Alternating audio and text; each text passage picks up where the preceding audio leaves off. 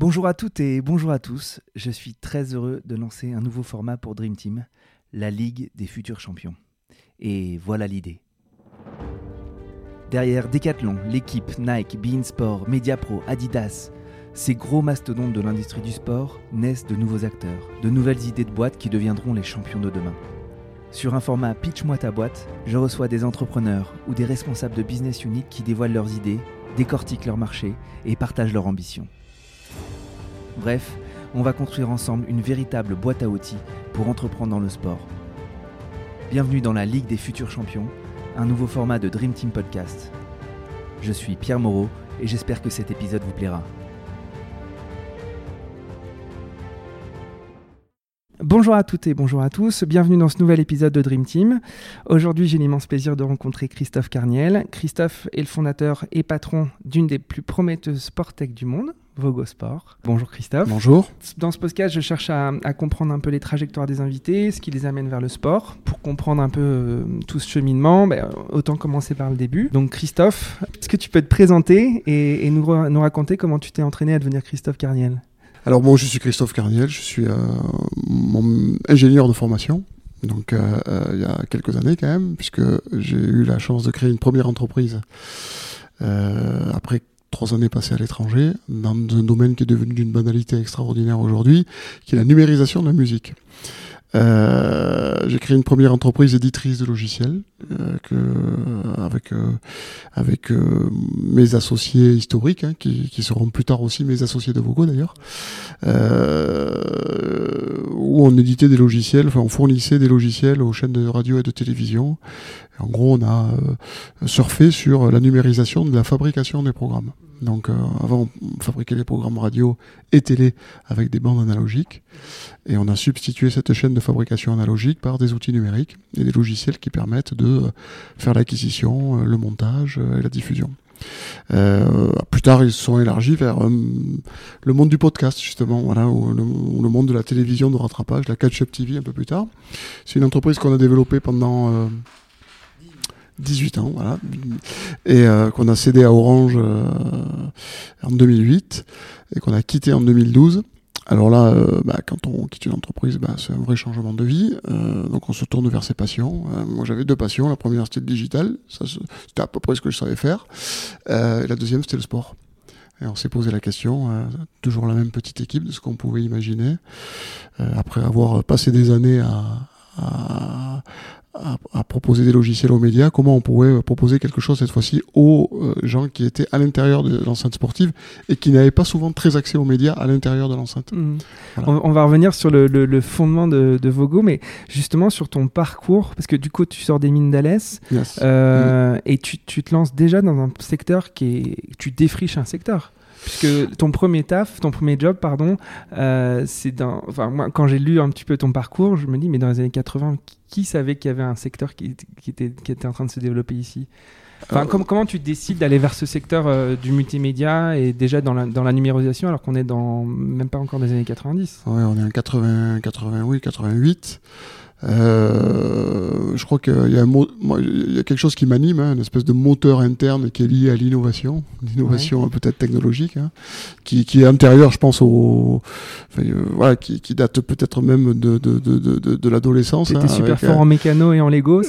J'ai toujours été passionné, euh, on va le dire un peu, un peu par le jeu informatique, et j'en ai même programmé quelques-uns quand j'étais, voilà, adolescent. voilà, donc j'ai été toujours passionné par le digital et, euh, effectivement cette, espèce d'innovation que, que, que, que l'arrivée de, de, de l'informatique au sens large, et notamment l'informatique liée aux médias, liée au son et à l'image, allait, allait apporter. Quoi. Mhm. Et tu avais un, un, background, un background familial qui était entrepreneurial ou, ou technique ou ingénierie pas, du, tout Pas du tout. Pas du tout. Euh, pas du tout. Ils se projetaient dans quoi tes parents pour toi? Euh, bah Moi j'avais euh, un papa qui était dans la chimie et dans le vin et une maman qui était professeur de mathématiques. Donc non, pas c'était pas c'était pas des entrepreneurs, c'était des travailleurs, mais mais pas des entrepreneurs. Donc euh, non, je crois que c'est une passion qui est venue un peu avec le temps et qui c'est voilà euh, l'envie de fouiller et de, de, construire quelque chose. D'accord. Et, et, les mines d'Alès, euh, c'était le parcours d'ingénierie qui était le, le plus. Enfin, pourquoi ce, ce choix-là de, de, de l'école des mines? Parce que c'était un parcours, il y avait à ce, moment-là aucun objectif de vie, de travail, euh, de métier, on pourrait le dire comme ça. C'était plus un parcours scolaire logique. Euh, bac, bac, math, bac matheux, classe préparatoire, réussite du concours. Euh, en maths sup, c'était un concours qu'à l'époque on pouvait passer euh, en première année de classe préparatoire. Euh, réussite, euh, on se pose la question une demi-seconde de savoir ce qu'on va faire. Mhm. C'est pas très loin de la maison, originaire de Montpellier, à l'Est, c'est pas très loin. Et on, on, y va, quoi. Et j'ai jamais regretté ce choix-là, jamais. Et, tu te souviens, est-ce que, est -ce que de cette, formation euh, qui date un peu du coup, tu, tu, as encore des, des, outils que tu utilises aujourd'hui ou tu as l'impression que tu as été vraiment bien armé euh, à travers ce cursus pour, euh, pour attaquer la vie professionnelle? J'ai appris à apprendre. Ça, je pense que ça, ça, ça m'est resté euh, tout, tout, tout au long de. C'était vraiment les débuts de l'informatique. C'était à cette époque-là, c'était l'arrivée du PC, quoi. Donc, mhm. l'arrivée de Microsoft. Enfin, je, voilà, c'était vraiment. J'ai l'impression de parler comme euh, quelqu'un d'une ancienne époque, mais voilà, c'est arrivé à un moment où euh, le monde a commencé à être révolutionné par par, par, le numérique, et le digital et l'informatique. Donc bah, c'est une brèche qui s'est ouverte à ce moment-là, dans laquelle je me suis engouffré. Euh, mes, mes, mes, mes, projets au sein de l'école des mines euh, ont tous été liés à l'univers du digital, notamment le dernier qui a été, qui a été lié à la, à la numérisation du son. Mm-hmm. Voilà, et peut-être que ça, l'enchaînement a démarré euh, à ce moment-là. Et ton rapport au sport à cette époque, c'est quoi? Mon rapport au sport, il a toujours été euh, un peu comme le rapport peut-être le, rapport au jeu à ce moment-là, euh, bah, voilà, euh, euh, un sport, deux sports de prédilection, un papa qui dit tu vas arrêter de faire du sport et tu vas faire des études, alors que je voulais aller dans le sport, voilà. Mhm. Et c'était quoi ton sport de prédilection, pardon? Mes deux sports de prédilection, c'est le football, que j'ai pratiqué tout le temps, y compris en universitaire, et la voile. D'accord. Voilà. Et d'ailleurs, vogo, ça veut dire je vogue en italien. Mhm. Voilà. Ok. Donc tu étais sportif et euh, sportif amateur, spectateur. Ouais, d'accord. Euh, ça a été un peu le, sport a été le fil rouge. Euh, j'ai toujours pratiqué du sport. D'accord. Des sports. Et du coup, ce parcours de formation, tu, tu ressors avec quelle conviction ou quelle idée sur toi tu, Donc tu t'attaques ton premier job t'étais déjà fini, tu sais vraiment ce que tu, tu sais pourquoi tu y vas, tu. Non, on fait avec bah, avec Pierre Keffler qui, a, qui, a, qui, a, qui, est ton associé. Voilà, qui est mon associé encore aujourd'hui. Mm-hmm. Notre dernière, c'est une histoire juste incroyable. On fait notre dernière étude de l'école des mines d'Alès ensemble. On fait notre projet de fin d'études. Euh, ensemble la, la, la, la, dernière année. La boîte pour laquelle on fait notre projet nous embauche tous les deux à l'issue de nos études, donc on se pose même pas la question de chercher du travail. Mhm. Euh, elle nous fait travailler sur la numérisation du son. Mhm. Ça c'est en Belgique, à Bruxelles, c'est ça? Voilà, ça c'est en partie à Montpellier euh, pour Pierre et en Belgique pour moi. Mhm. On installe dans les magasins Fnac des bornes qui permettent d'écouter des disques, alors qu'à cette époque-là les disques sont super emballés euh, dans des pochettes bien fermées, donc on n'a plus moyen d'écouter. Voilà, donc on, développe un réseau de bornes, de, de bornes interactives dans les Fnac qui permettent d'écouter euh, quelques secondes de l'extrait, enfin, c'est un peu l'odeur du parfum. Mhm. Euh, on développe cette machine qui fait ça. Et puis euh, la boîte ferme, on crée tous les deux Netia en 93, on vend la boîte ensemble en 2008, en 2013 on recrée Vogo mhm. ensemble. Enfin bon, voilà, c'est l'histoire de vie quoi. Et, Pierre, à quel moment tu sais que ça va être ton, ton associé de vie? Enfin, il y, a un déclic c'est déjà à, l'issue du parcours euh, étudiant ou c'est ton copain et tu sais que tu veux faire ta vie avec lui, ta vie professionnelle? Comment ça se passe une rencontre qui dure aussi longtemps et qui marche aussi bien? euh, Je pense que ça marche bien parce que c'est une histoire d'amitié avant d'être une histoire d'associé. Et que notre histoire d'associé, même si elle a plutôt bien marché, elle a été mise toujours au deuxième plan.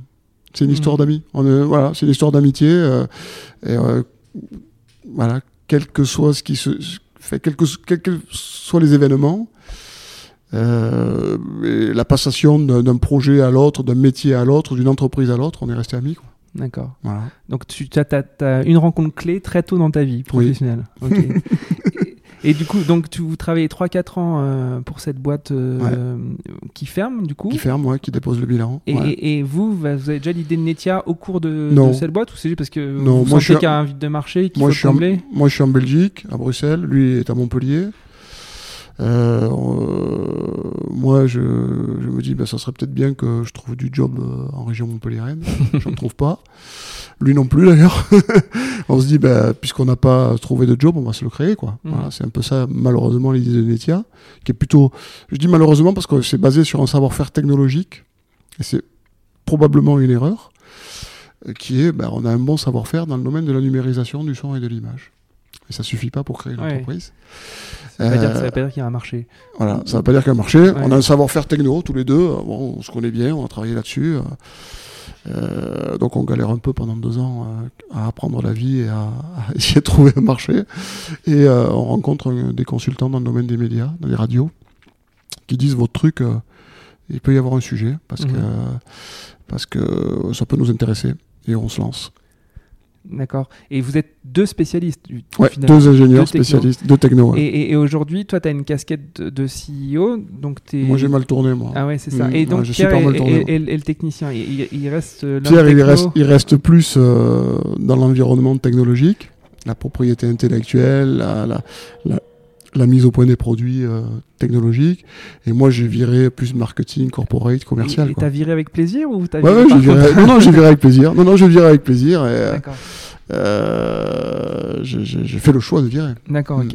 Mm. Et euh, du coup, vous défrichez un monde un peu inconnu. Vous êtes plutôt des spécialistes au départ, puis après vous, vous devenez des, des, des sales et vous devenez des, des vrais businessmen. ouais. Euh, du coup, les débuts de cette aventure Netia, vous, euh, à quel moment vous, vous avez un peu la quiétude, vous avez la certitude que ça peut marcher, ça peut vous emmener loin? On crée en 93 et la quiétude, elle, été en 96. Au moment où euh, se crée,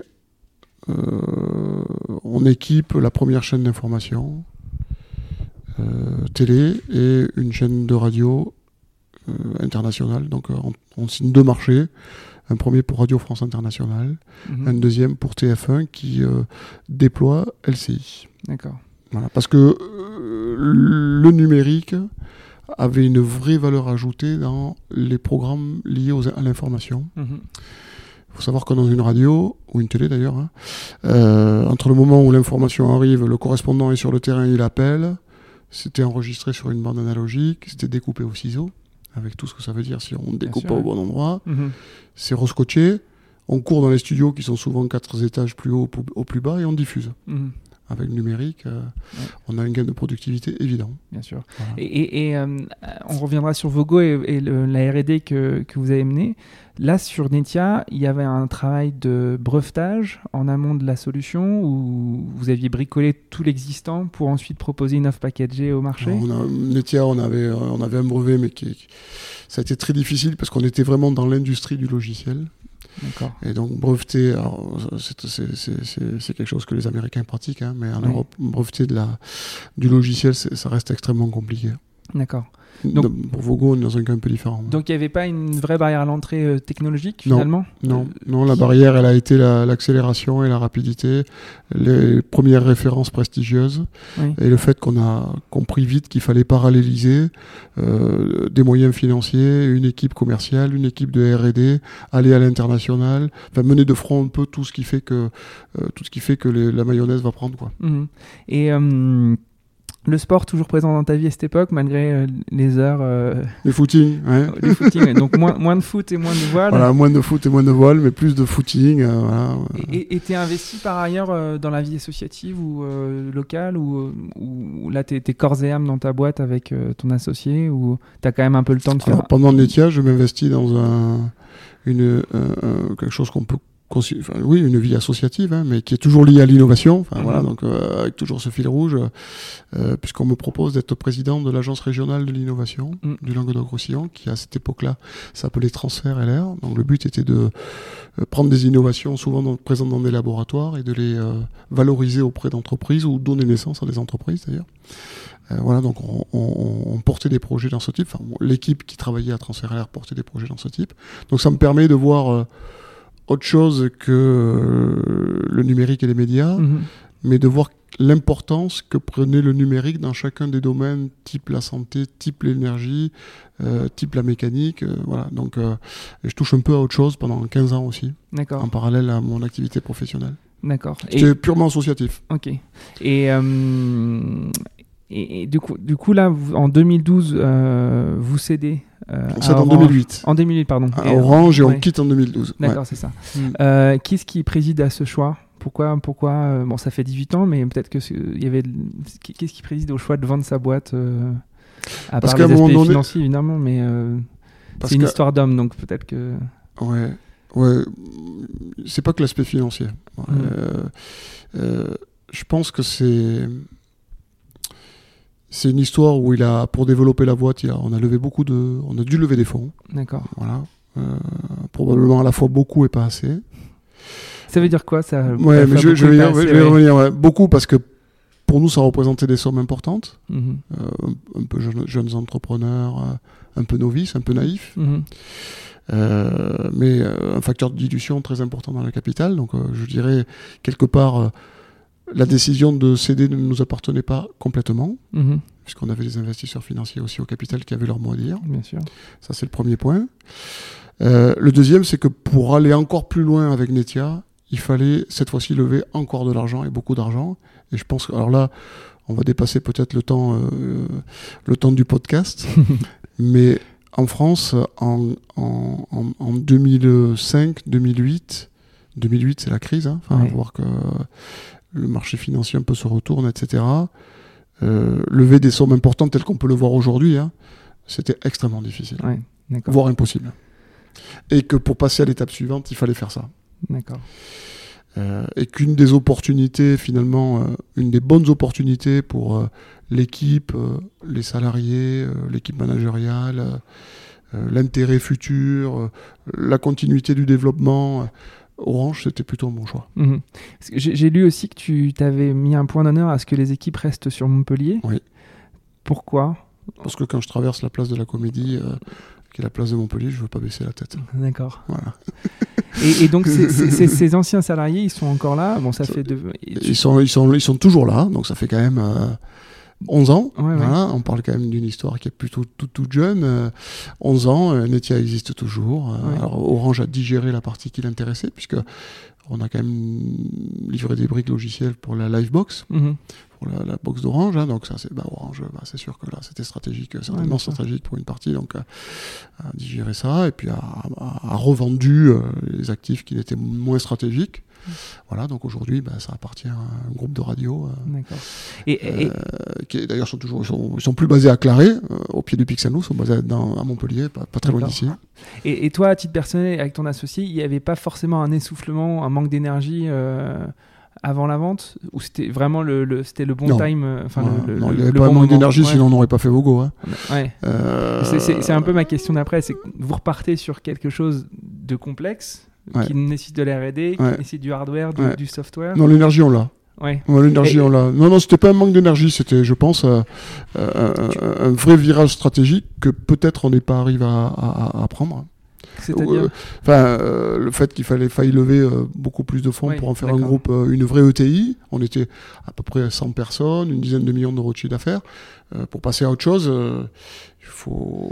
Voilà, ça. ça, ça, ça, ça- ça- ça- d'abord, Peut-être que ça nous paraissait un peu difficile, mais Et à passer à autre chose, c'était investir euh, en R&D. euh, Enfin, Euh, c'était continuer à investir massivement en R&D, continuer à avoir des forces très très fortes dans des internationalement, euh, compléter la gamme de produits, euh, euh, marché du de la numérisation du broadcast qui s'essoufflait un peu déjà. Il fallait aller vers des technologies plus box. Euh, un peu de nouvelle génération, donc il fallait donner un nouveau souffle à tout ça. Euh, ben, pour ça, il fallait vraiment euh, continuer à aller chercher des moyens et, des, et les moyens que Orange a apportés finalement. Hmm. Et hum, à quel moment émerge l'idée de Vogo? Euh, À la fin de Netia, après Netia? Alors, euh, euh, je vais enlever tout de suite une idée arrêtée. Euh, elle a jamais émergé avant qu'on quitte Netia. D'accord. Ça, c'est à ça, je, je, dis haut et qu'on fort. on vous a accusé d'avoir. Non, on nous a pas accusé, en- mais on nous a dit, bon, eh, ouais, ils ont une idée derrière la tête. Euh, non, on n'avait pas d'idée derrière la tête. Là. On est parti. Moi, personnellement, j'ai pris une année où, euh, un peu sabbatique, hein, donc, euh, qui a été peut-être la réflexion, dans lequel mon projet personnel pendant cette année sabbatique, c'était de faire un marathon. D'accord. Voilà, donc j'en ai fait deux.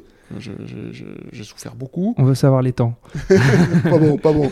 Euh, mais bon, voilà. Mais, euh, mais, mais ce qui est certain, c'est que pendant cette année euh, de réflexion, on s'est posé la question de qu'est-ce qu'on pourrait faire avec notre savoir-faire vidéo et audio finalement, mhm. et qui pourrait nous permettre de travailler dans le sport. D'accord. Et du coup, cette réflexion, elle dure euh, combien de temps euh, ouais. vous, vous voyez de manière euh, régulière Vous, ah bah, mettez des deadlines On est, amis. Oui. Voilà. Donc on se voit Donc régulièrement. Entre deux rosés, vous... voilà. on se voit, on me dit qu'est-ce qu'on peut faire, qu'est-ce qu'on pourrait faire, qu'est-ce qui manque, qu'est-ce que, qu'est-ce que. Toi, quand tu vas voir un match de rugby ou un match de foot ou une compétition d'athlétisme, qu'est-ce qui qu'est-ce que tu aimerais avoir finalement mmh. Qu'est-ce qui te frustre Qu'est-ce qui te, qu'est-ce que voilà, qu'est-ce que Et puis euh, il y a quelque chose qui se passe qui est indépendant, totalement indépendant de nous et qui va dans le bon sens, c'est que tout le monde achète des téléphones portables. Ça, c'était un constat aussi qu'on fait, c'est que le marché de la mobilité, il prend un essor incroyable. Mmh. Donc on se dit mais finalement les gens, ils ont toujours quelque chose sur eux. Euh, c'était quand même 2013, euh, le début des smartphones. Hein. Mmh. Voilà, donc ils ont un smartphone n'y a pas un truc à faire avec ces machins-là, quoi, dans le domaine du sport. Voilà. Là, tu dis de manière euh, comme si c'était hyper instinctif, intuitif. Euh, entre euh, on sent une petite idée qui arrive et se dire qu'il y a un vrai marché, ensuite il se passe combien de temps pour dire donc, du coup, ok ça c'est un gros truc. On se dit il y a un truc, il y a une idée, donc on va permettre aux gens de faire du, de revoir des actions dans les enceintes sportives. voilà, là on s'est dit on va essayer de creuser ça. D'autres avant de nous ont essayé de creuser ce process. Euh, euh on se dit il y a quand même un gros écueil technologique à franchir, qui est que dans un stade il n'y a juste pas de connectivité. Quoi. Mhm. Donc euh, euh, peut-être que dans le futur il y en aura, mais en 93 il y a absolument rien en termes de mhm. connectivité. On parle, on est encore en 3G, encore, je suis pas même pas sûr qu'on ne soit pas en Edge. Et voilà, il n'y a, a, rien à faire. On commence à parler Wi-Fi. On se dit, mais voilà. Donc il se passe là, à partir de là, deux ans, où on, là, on s'enferme dans des bureaux. Mhm. Euh, euh, enfin, d'abord, un, on se fait rejoindre par notre, le directeur technique de Netia, Daniel Dedis, qui nous rejoint. Mhm. Euh, parce que nous, on, a, bah, on avait mal viré. Enfin, moi, j'avais mal viré. Je sais plus, on savait plus rien faire. Mhm. Pierre savait tout faire, moi, plus rien du tout en technologie. donc, on, se fait, on, complète le trio par Daniel, qui était directeur technique de Netia. Euh, et on s'enferme euh, deux ans à mettre au point une techno qui permet de nous affranchir des problématiques de connectivité. Donc vous lancez Vogo avec la box. On lance Vogo, on crée une Vogo box. Explique-nous tout ce que fait Vogo aujourd'hui. On reviendra sur tout ce que va faire Vogo demain. Aïe, aïe. Parce que c'est passionnant. tu ne peux pas tout dire. bon, ce qu'on fait aujourd'hui, c'est que euh, en fait, si vous allez voir une rencontre sportive, quelle qu'elle soit, sur un stade, dans une arena, dans une, euh, sur un court de tennis, euh, sur un hippodrome. Sur votre téléphone portable, pas que, vous pouvez avoir des, des, flux vidéo live, qui sont généralement euh, les flux des vidéos des caméras qui sont disposées dans l'enceinte sportive. Et sur chacun de ces flux, on peut instantanément revenir en arrière pour revoir une action à vitesse normale, au ralenti, faire de l'arrêt sur image, faire du zoom. Voilà. Mhm. On dit que le spectateur devient un peu téléspectateur. Mhm. Donc euh, un peu de confort. Après avoir vidé euh, les stades pendant des années en donnant du confort à la télévision, eh ben, on ramenait un peu euh, des gens dans les enceintes. Et, et ça, c'est une offre que vous vendez pas au direct to consumer, c'est une offre que vous vendez. C'est gratuit pour le consumer aujourd'hui. alors, on la propose sur téléphone portable, sur tablette, on la propose aussi sur écran tactile. Euh, grands écrans tactiles dans des loges mmh. VIP, et ça intéresse, en termes de marché, c'est pas que consumer, mmh. ça intéresse euh, certes euh, les spectateurs qui sont dans le stade, mais ça intéresse des métiers, comme l'arbitrage vidéo, ça intéresse les médecins, notamment en rugby, pour revoir les chocs et diagnostiquer ou pas une commotion cérébrale. Ça intéresse des coachs pour la stratégie du jeu. Voilà. Donc on dit souvent qu'aujourd'hui à Evogo, dans un stade, on peut avoir 20 000 et 3 utilisateurs. Mhm. Les 20 000 spectateurs, le coach, l'arbitre et le médecin. Mhm.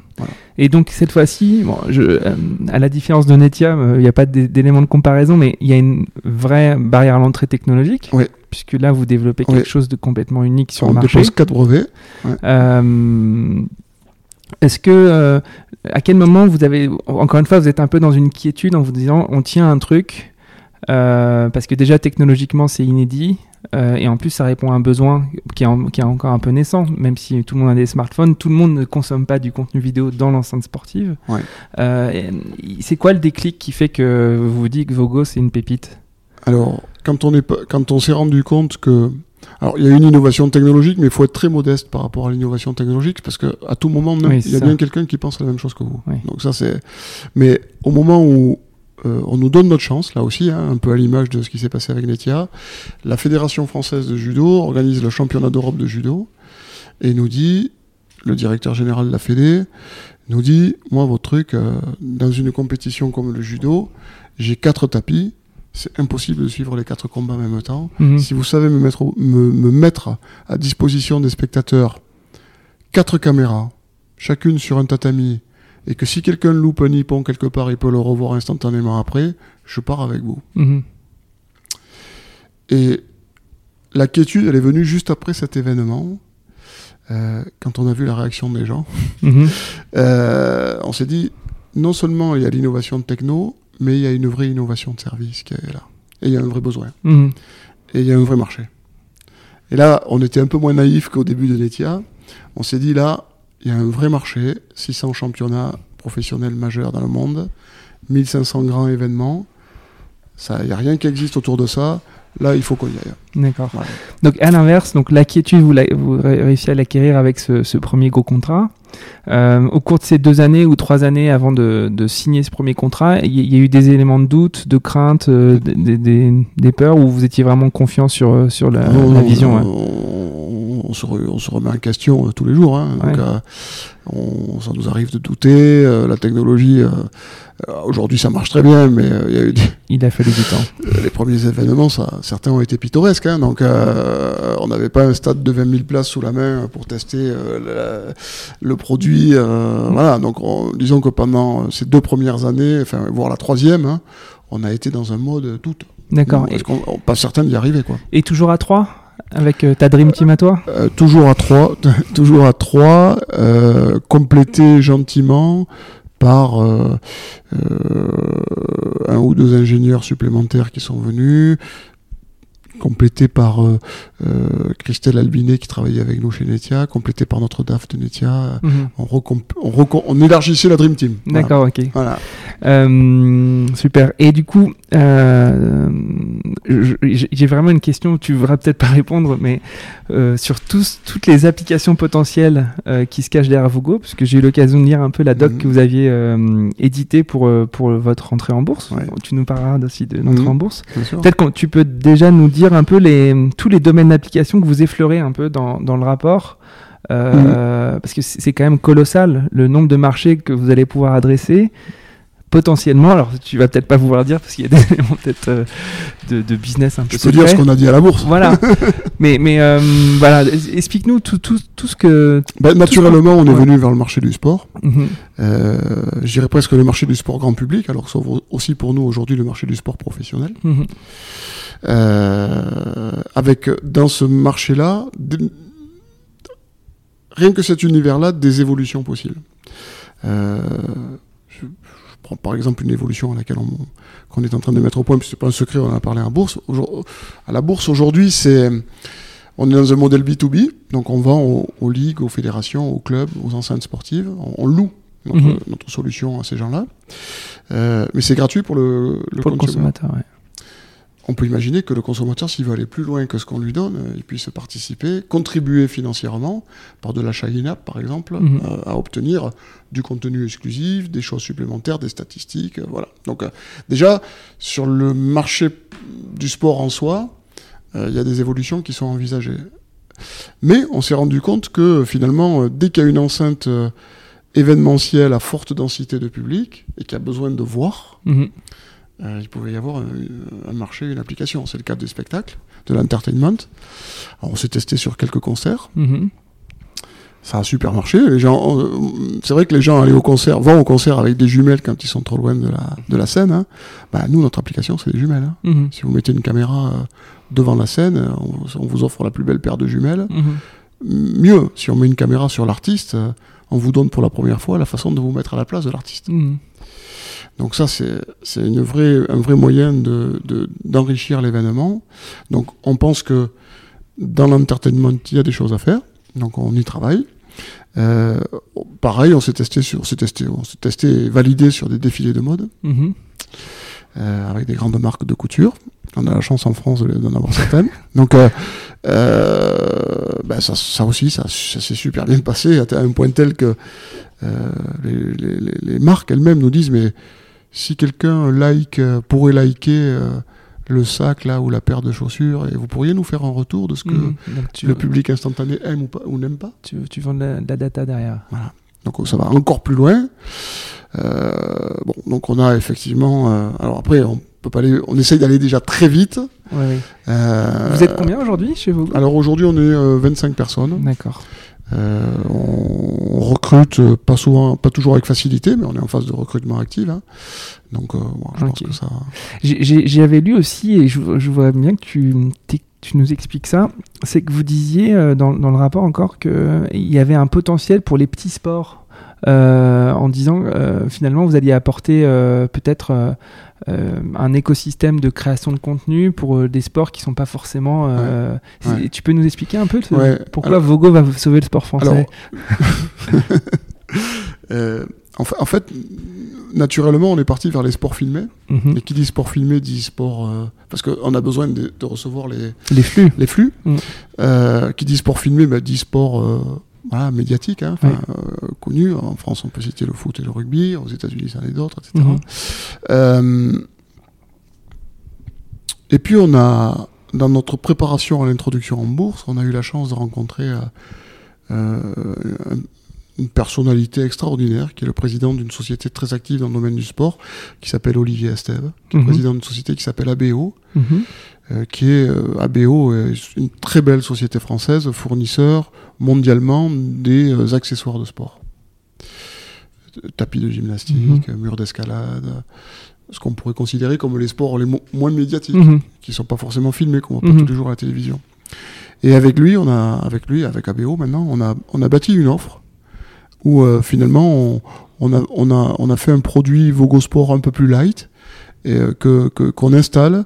Euh, donc on installe trois caméras sur un mur d'escalade et, et, on peut repartir avec sa vidéo, on peut avoir sa vidéo sur internet, on, on met en place euh, autour des tapis de gymnastique dans les compétitions euh, euh régionales hein, mhm. deux caméras et puis on peut revoir voilà on peut et, et, effectivement on est en train de se rendre compte c'est une forme de diversification pour nous mais on est en, train de se rendre compte que ce marché-là, il est, il, est, il est extrêmement vaste. Mhm. Et qu'on peut aujourd'hui, grâce aux technologies qu'on a développées, proposer un, modèle économique qui finalement devient accessible même pour ce qu'on qualifie de petit sport. Mhm.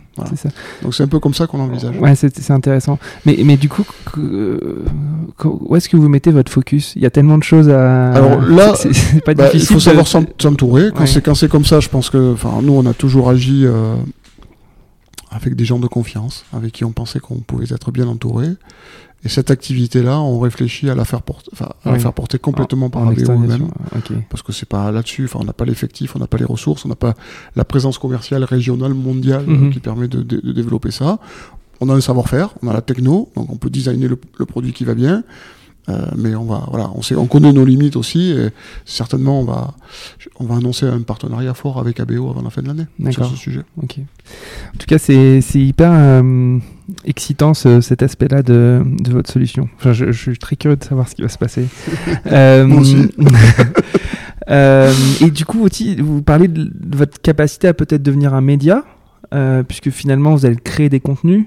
Euh... Alors nous, on crée, on crée, on crée automatiquement. oui, vous les créez. Ouais. Mais du coup, la brique média, ce serait aussi peut-être un partenariat comme avec ABO, trouver un, une brique euh, média qui pourrait euh, repackager vos contenus pour les offrir en, en B2C. Alors, on génère du, nous, bien sûr, on génère du contenu. Oui. Voilà, donc, euh, je pense qu'aujourd'hui, on est d'abord un produit, de diffusion, un produit, un outil de diffusion, ce qu'on a toujours été.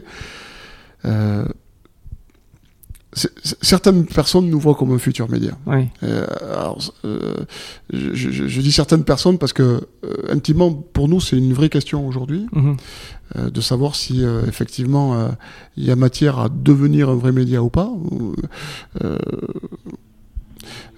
ça, ça, ça nous interpelle. Voilà, ça nous interpelle. il faut qu'on ait une taille critique pour prétendre à ça, je pense. Euh, voilà, Aujourd'hui, ça reste quand même une réflexion. Pour nous. Ouais. Mais dans, dans, le monde du sport où les ayants droit sont un peu les, les grands gagnants euh, quand les sports sont médiatisés, être le partenaire privilégié des ayants droit en leur apportant une solution, c'est une belle place. Hein. Voilà, c'est ça. Mmh. C'est une belle place. Hein. Donc, euh, euh, c'est une belle place. c'est une belle place et surtout qu'aujourd'hui, enfin, on le voit, hein, c'est un, un, secret de Polichinelle maintenant. Hein. Euh, la bataille des droits, elle concernait beaucoup les chaînes de télé jusqu'à aujourd'hui. On voit que maintenant, il y a d'autres acteurs qui arrivent, pas des petits, pas des moindres. Voilà. On parle d'Amazon, Facebook, on parle de Facebook, des Gafa. Euh, voilà, être le partenaire. On a eu des contacts. on nous a naturellement contacté pour un certain nombre de sujets. Mhm.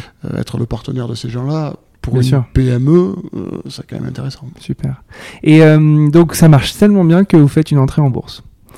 Bah, il n'y en a pas beaucoup. Il y en a pas beaucoup qui des, des, boîtes françaises qui font des entrées en bourse. Non, surtout en ce moment. non, euh, c'est quand même exceptionnel. Qu'est-ce qui, déjà bon là, du, du, de l'aspect exceptionnel de la chose, pourquoi ce choix de, de partir en bourse? C'est une très bonne question. en fait, c'était pas le choix qu'on avait fait, puisqu'on avait on avait choisi euh, d'abord, on avait fait le choix de développer la boîte. Ça, c'est important. Enfin, je pense qu'au départ, avant de parler euh, moyens financiers, mhm. il y a un choix stratégique de dire euh, est-ce qu'on grandit à un rythme qu'on maîtrise tout seul mhm. ou est-ce qu'on décide d'accélérer très fort? Nous, on a, on a fait le choix, les fondateurs, de se dire si on ne on croit pas vite, internationalement, on se met en danger. Bien sûr. Euh, on a une avance, il faut la conserver, voire même l'accélérer si on peut. Alors, euh, on cherche des moyens financiers, on, on, trouve des, financiers qui veulent nous accompagner, puis à ce moment-là, on est interpellé par Euronext. Euh, Comment ça, on est interpellé par on Euronext est interpellé par Euronext qui a décidé de rencontrer à ce moment-là 4-5 boîtes françaises dans le domaine du Sportec en me disant euh, ben nous on a des biotech chez nous, on a des medtech, on a des euh, euh, plein de choses tech, mais on n'a pas de Sportec. Et il y a quand même des choses qui vont se passer en France en 2023 avec la Coupe du Monde de rugby, en 2024 mhm. avec les Jeux Olympiques, etc. Le sport, on en entend parler de plus en plus. on regarde. Mhm. Voilà.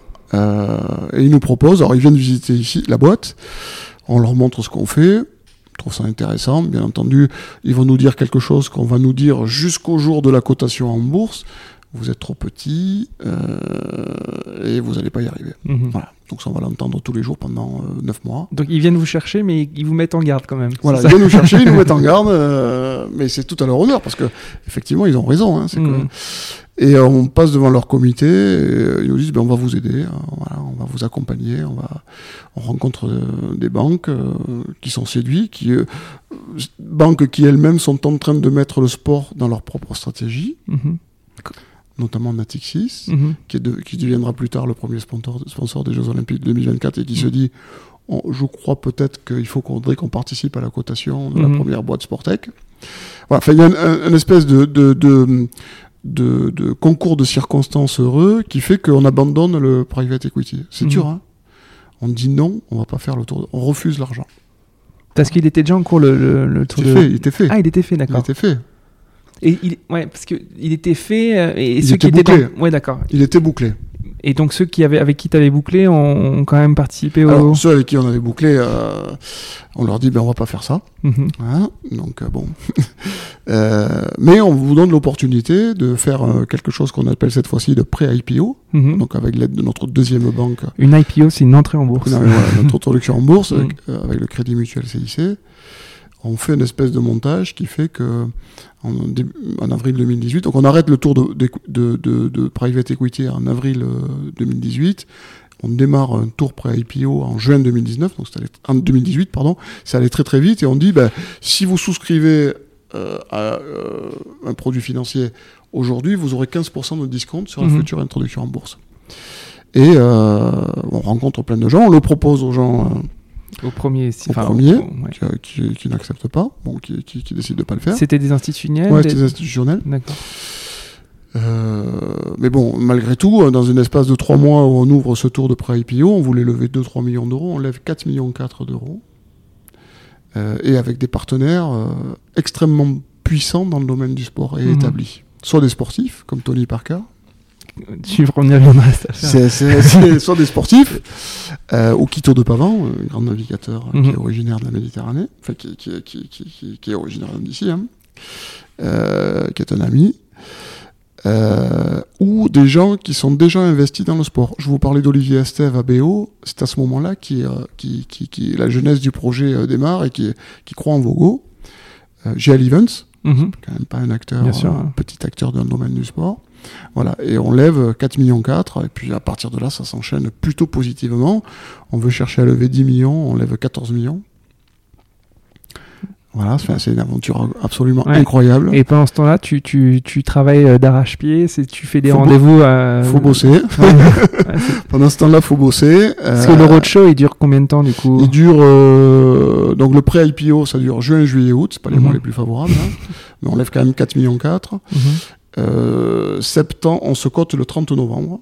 Donc septembre, octobre, novembre, euh, on, fait, le- on, fait, le- on, fait, on, fait tout- on fait le processus. Ok, et du coup, tu euh, rencontres Tony Parker? Bon, comment Alors, Tony je- Parker euh, Bon, je pense que c'est un grand nom et que, euh, surtout en France, c'est- un peu une Alors là figure. aussi, je, je pense, Qu'est-ce qui se- Comment il entend parler de Vogo, alors, Tony Parker? Tony Parker, il a entendu parler de Vogo il y a, il y a quelques années déjà, lorsqu'il est venu jouer avec l'équipe de France de basket, faire le championnat d'Europe de basket à l'Arena de Montpellier. Mhm. Il entend parler euh, 10 minutes de Vogo et d'un dispositif qui pourrait faire du replay. Tony Parker, il, il, il réfléchit euh, depuis euh, pas trop longtemps à, à arrêter sa carrière. Mhm. Et Tony Parker, il est extrêmement intelligent, visionnaire. Mhm. Et Tony, il dit, euh, le Sportex est évidemment, dans tout ce que je pourrais faire, quelque Mhm. chose sur lequel il y a certainement des choses à faire. Tony Parker qui a déjà investi dans des clubs euh, de basket à Voilà, Lyon, qui- a investi euh, dans une académie. euh, Ouais. enfin, Bah, qu'on équipe. Oui, oui. D'ailleurs, qu'on est en, on a finalisé, on finalise l'équipement de la Tony Parker Academy avec notre système. Qui investit par ailleurs beaucoup dans le Et sport. qui, ouais. et qui était, euh, Tony, qui était assez proche de, de- des banques qui- introductrices en bourse et qui euh, accepte de faire un, un autre rendez-vous Mhm. euh, pour qu'on lui montre l'état de l'art de ce qu'on sait faire aujourd'hui. Et là, ça se passe en, en deux heures, quoi. Mhm. Et euh, Tony, bah, il dit, bah, moi, ça m'intéresse au truc. Enfin, je, je pense qu'il y a un marché énorme, Mhm. euh, notamment en NBA. Je peux contribuer. Mhm. Euh, ça me plaît. On- en plus, vous, allez être, vous êtes mon client avec la- l'académie. Mhm. Il croit au truc. et puis, c'est banco, quoi. Voilà, c'est- ça se fait comme ça. Ça fit, comme on dit. Ça fit. Voilà, ça fit. Et, et depuis, bah, voilà, c'est un ambassadeur euh, incroyable. Il a décidé d'intégrer notre conseil d'administration tout récemment. Donc il y a un bureau à San Antonio, en plus de Paris. Pas encore, on aimerait bien. Mais par contre, non, on a, un- on a, on a, on a un vrai projet actuel euh, de, de, de, création de filiales aux États-Unis, dans lequel est- il est plutôt euh, Très investi, très évidemment. investi, évidemment. Euh, voilà, donc euh, je pars dimanche, moi d'ailleurs, euh, voilà, j'y vais régulièrement euh, pour faire avancer ce processus. Super. Euh, donc Tony Parker au bord, Tony Parker ambassadeur et d'autres grands noms, euh, notamment l'administrateur de Coca-Cola, j'ai Ouais. pu lire. Ouais. Euh, donc là, vous êtes sur des rails d'hypercroissance. Ouais. C'est quoi les, les- Alors, je vais parler avec du, du mauvais, du franglais, les milestones de 2-3 ans pour Vogo? Enfin, à, à quel moment tu, tu, tu vas te dire on est sur la bonne orbite? Enfin, on vous, y êtes, vous êtes déjà, mais en fait, il y a une deuxième orbite à aller atteindre. C'est quoi la deuxième orbite? Disons que là, on a, on, on a, on a, on a, on a réussi à avoir un peu de moyens cette fois-ci financiers, Mhm. chose peut-être qu'on n'avait pas réussi avec, Avec précédemment. Donc là, on a, on a, on a, on a, on a passé le cap que euh, qu'on n'avait pas passé précédemment. Donc, euh, euh, je pense qu'on est dans une perspective où ce qu'on avait un peu anticipé, l'arrivée de le sport comme domaine de où la technologie pouvait vraiment, sport et technologie pouvaient vraiment se marier. Mhm. Euh, je pense que ça devient quelque chose dont on parle de plus en plus, mondialement. Euh, qu'on a un champ devant nous de- qui s'ouvre qui est juste euh, énorme, Colossal. oui. colossal, qui bon, ce qui veut dire qu'il faudra quand même être attentif et pas se perdre, mais que on peut on peut faire croître la boîte de façon assez importante. hein. On a annoncé 10 millions d'euros de chiffre d'affaires en 2020, c'est quand même c'est un, un challenge positif, Mhm. euh, qu'on voit les opportunités apparaître, euh, que voilà, et puis que on a toujours peut-être euh, la passion du sport derrière notre notre tête et que être présent à de grands événements en France comme la Coupe du Monde de rugby ou les Jeux Olympiques, C'est ouais. quelque chose qui peut nous intéresser. Je Voilà. voulais te poser trois questions. On arrive sur la fin du, Ouais. de, de la discussion. Euh, donc ouais, tu, tu- je voulais savoir quel était. euh, Enfin, pour, pour beaucoup, 2024, c'est l'échéance ultime. Enfin, je- les, les se acteurs. je- hein. Ouais, ouais, Oui, bien sûr. ouais. Mais du coup, qu'est-ce qui doit se passer en 2024 pour toi? Pour ta boîte, pour toi, pour la France? Allez. Bah, pour la France, c'est accueillir les Jeux Olympiques, ça, ça, c'est acquis. non, mais Euh, non, pour moi, c'est que euh, voilà, on aura peut-être montré que cette fois-ci, une petite boîte euh, française euh, peut être présente dans des choses euh, majeures au niveau international. Mhm.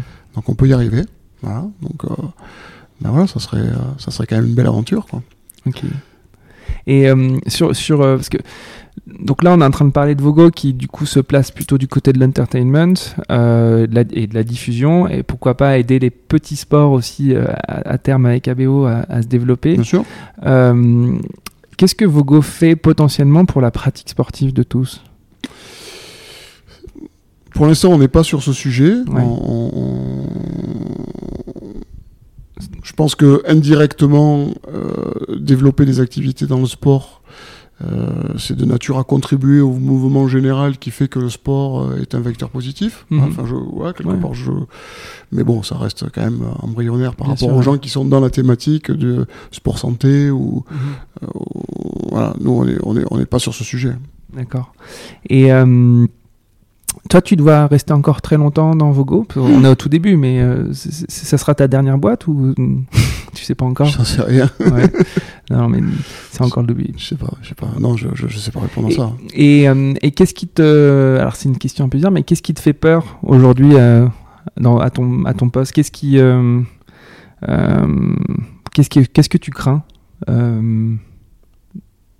en tant qu'entrepreneur et, et patron de tout ça? Euh, peur, pas grand chose, sincèrement. Enfin, Mhm. bon, après, on peut toujours, il faut surveiller l'arrivée d'un concurrent, euh, euh, mais peur, pas grand chose. Peut-être une difficulté. C'est, la difficulté à croître et quelques difficultés de recrutement.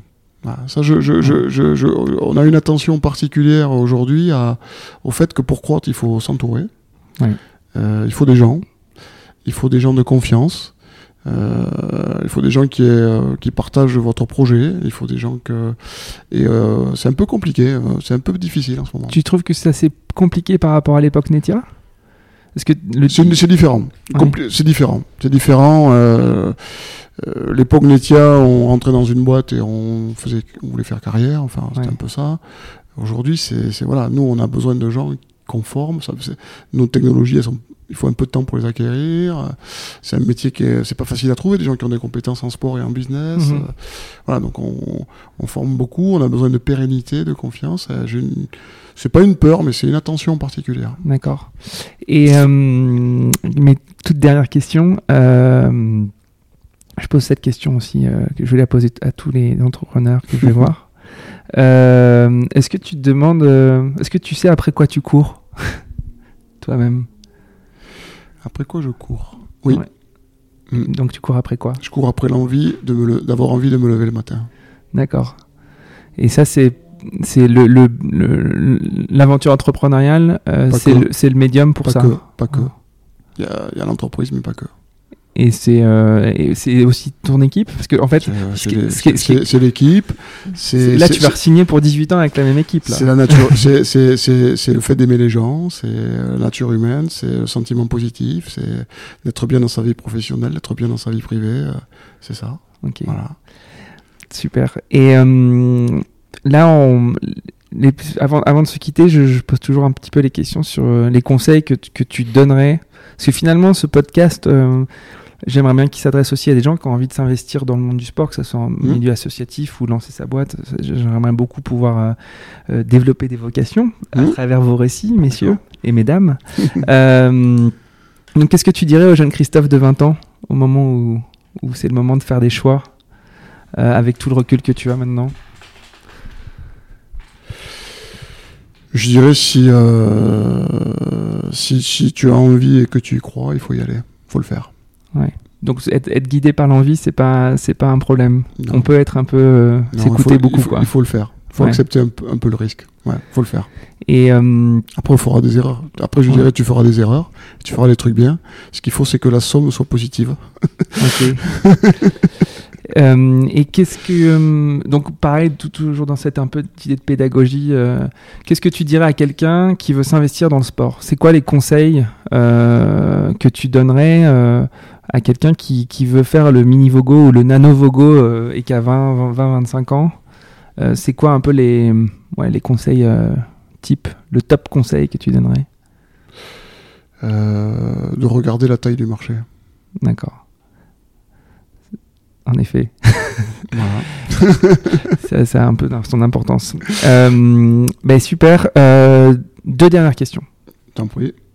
C'est quoi ta définition d'une Dream Team? C'est la mienne. de, Dream Team. Oui. Voilà. C'est la mienne. Et donc, elle, c'est quoi les attributs de ta Dream Team à toi euh, C'est une rencontre à 20 ans et puis euh, à 52 d'avoir toujours envie de faire des choses ensemble. Ouais, ok. Et euh, super, non mais c'est, c'est, génial. Euh, et tu aurais envie d'entendre qui dans ce podcast? C'était ma dernière question. Pardon? Tu aurais, envie d'entendre qui dans ce podcast? J'aurais envie d'entendre qui C'est une bonne question.